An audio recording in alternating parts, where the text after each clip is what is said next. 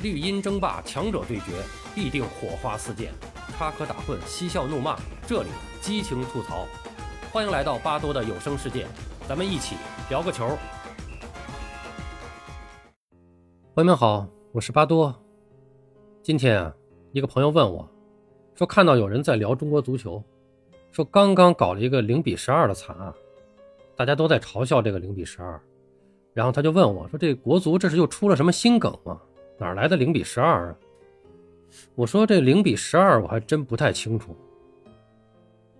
后来了解了一下啊，原来说的是在这个前两天的亚冠比赛中，一共打了两场比赛，一场零比七，一场零比五，加起来零比十二。嗨，我和我这朋友也都是一笑置之了。刚刚收到消息啊，可能今天又打了一场零比八。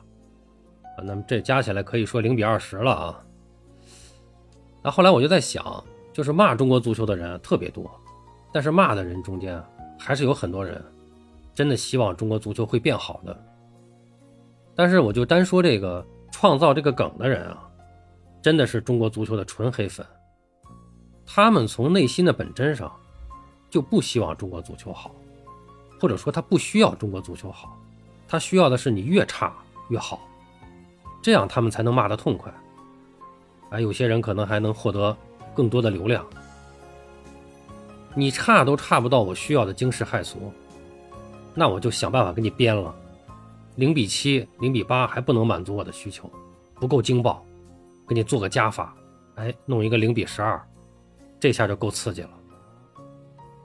说起中国足球，到现在真的是一地鸡毛，真的是一无所有。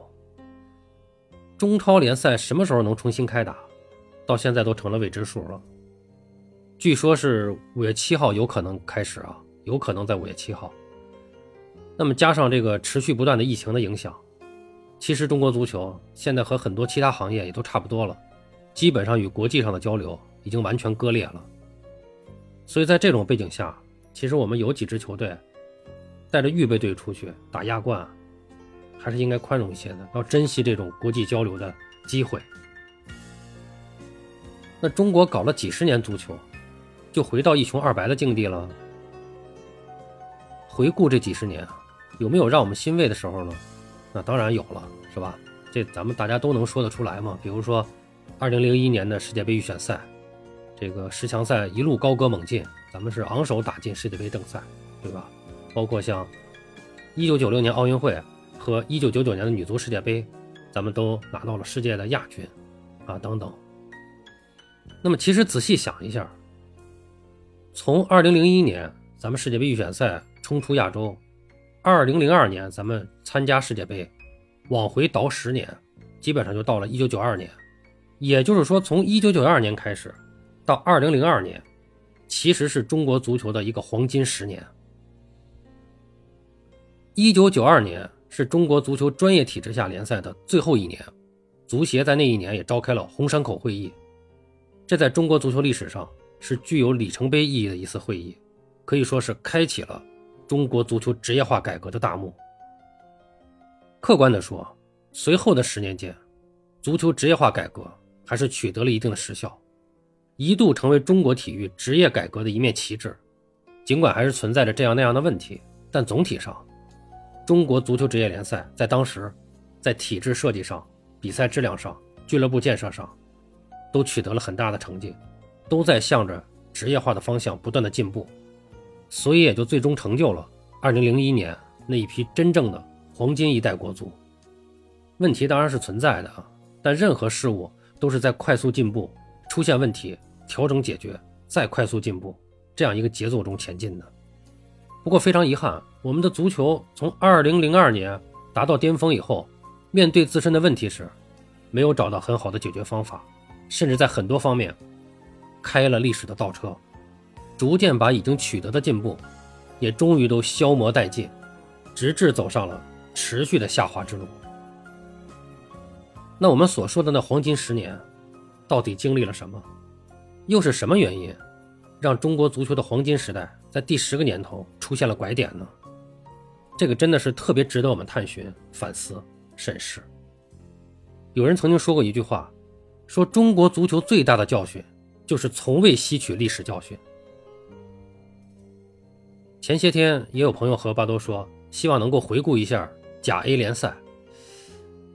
我想朋友所说的这个甲 A 联赛，实际上还是指的是九四年开始的职业化以后的甲 A 联赛，因为在九二年之前的几年，这个专业体制下也叫甲 A 联赛啊。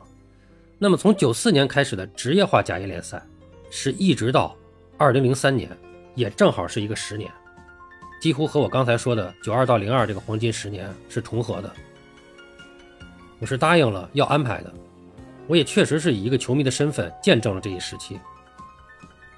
但我一直在考虑，以如何一种方式回顾，从哪个角度去回顾审视。前两天整理书柜啊，就无意中啊翻出了一多年前的一本书，叫《我知道的中国足球》。哎，可能有的球迷可能看过这本书啊，可能大家有的人知道这个，这是王俊生的回忆录。我突然灵光一现。说起王俊生这个人，绝对是中国足球历史上值得关注的一个现象级人物。他作为中国足协专职副主席兼秘书长，正是亲身经历了那十年。可以说，中国足球的职业化改革是他投入精力最大的一项工作。他从1992年进入中国足协，到2000年卸任专职副主席，还保留了党委书记职务一段时间，全过程深层次的。参与了我们所说的黄金十年。很多人可能觉得，国足冲出亚洲、打进世界杯和王俊生没什么太大关系。其实我觉得恰恰相反，王俊生确实是两千年四月卸任专职副主席，国足是二零零一年十月成功打进世界杯正赛。但其实这期间，王俊生一直还在中国足协工作，而且我们知道，一支成熟的球队，特别是一批队员的成长。根本不是一年或几年能完成的事，而那一批国脚的成长，也正是伴随着九四年职业联赛成长起来的。应该说，和王俊生的工作也是不可分割的。而王俊生的继任者上台以后，咱们说实话，除了高调的面对媒体、狂喊口号以外，拿出的实际的工作就是豪赌世界杯，实施了一系列的政策。你比如，联赛完全为国家队让路，赛程七零八落；再比如，取消联赛升降级。再比如，国脚当年禁止留洋。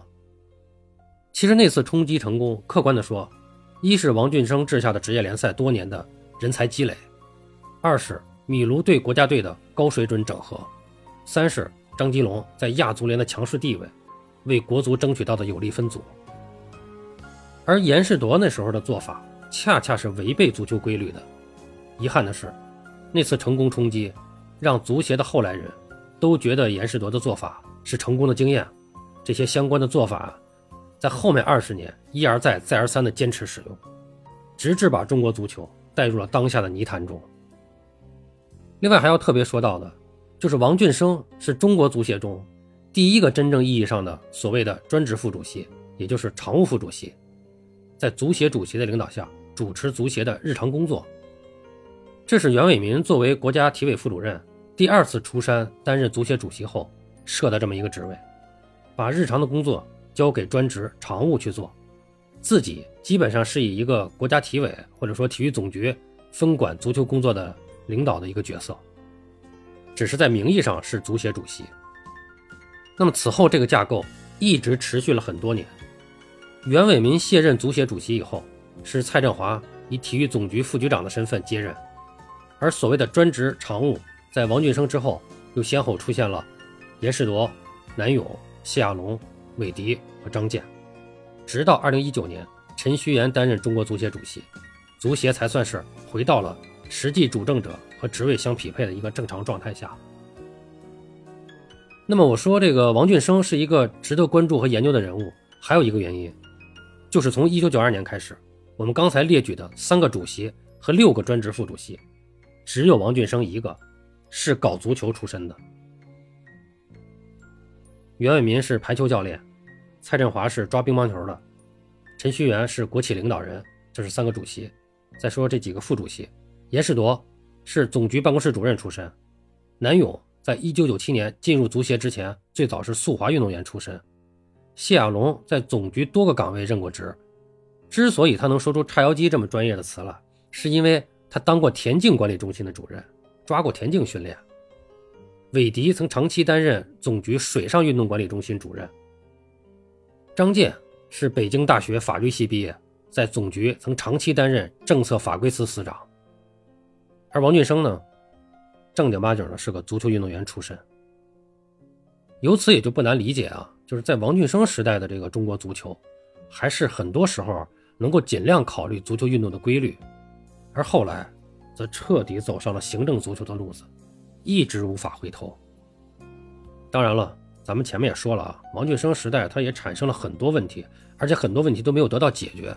这里面有王俊生本人的问题，也有中国这个足球体制的问题和社会层面的问题。但这就更值得我们认真的审视回顾了。那么说了这么多，我想呢，我们从下一期开始，就借着王俊生的这本书，以他的视角来回顾一下。他所亲身经历的中国足球的黄金十年。好了，朋友们，今天咱们就聊到这儿，感谢您的收听。您有什么想和巴多交流的，咱们评论区见。本节目由喜马拉雅出品，欢迎收听、订阅、评论、转发。巴多聊个球，我们下期再见。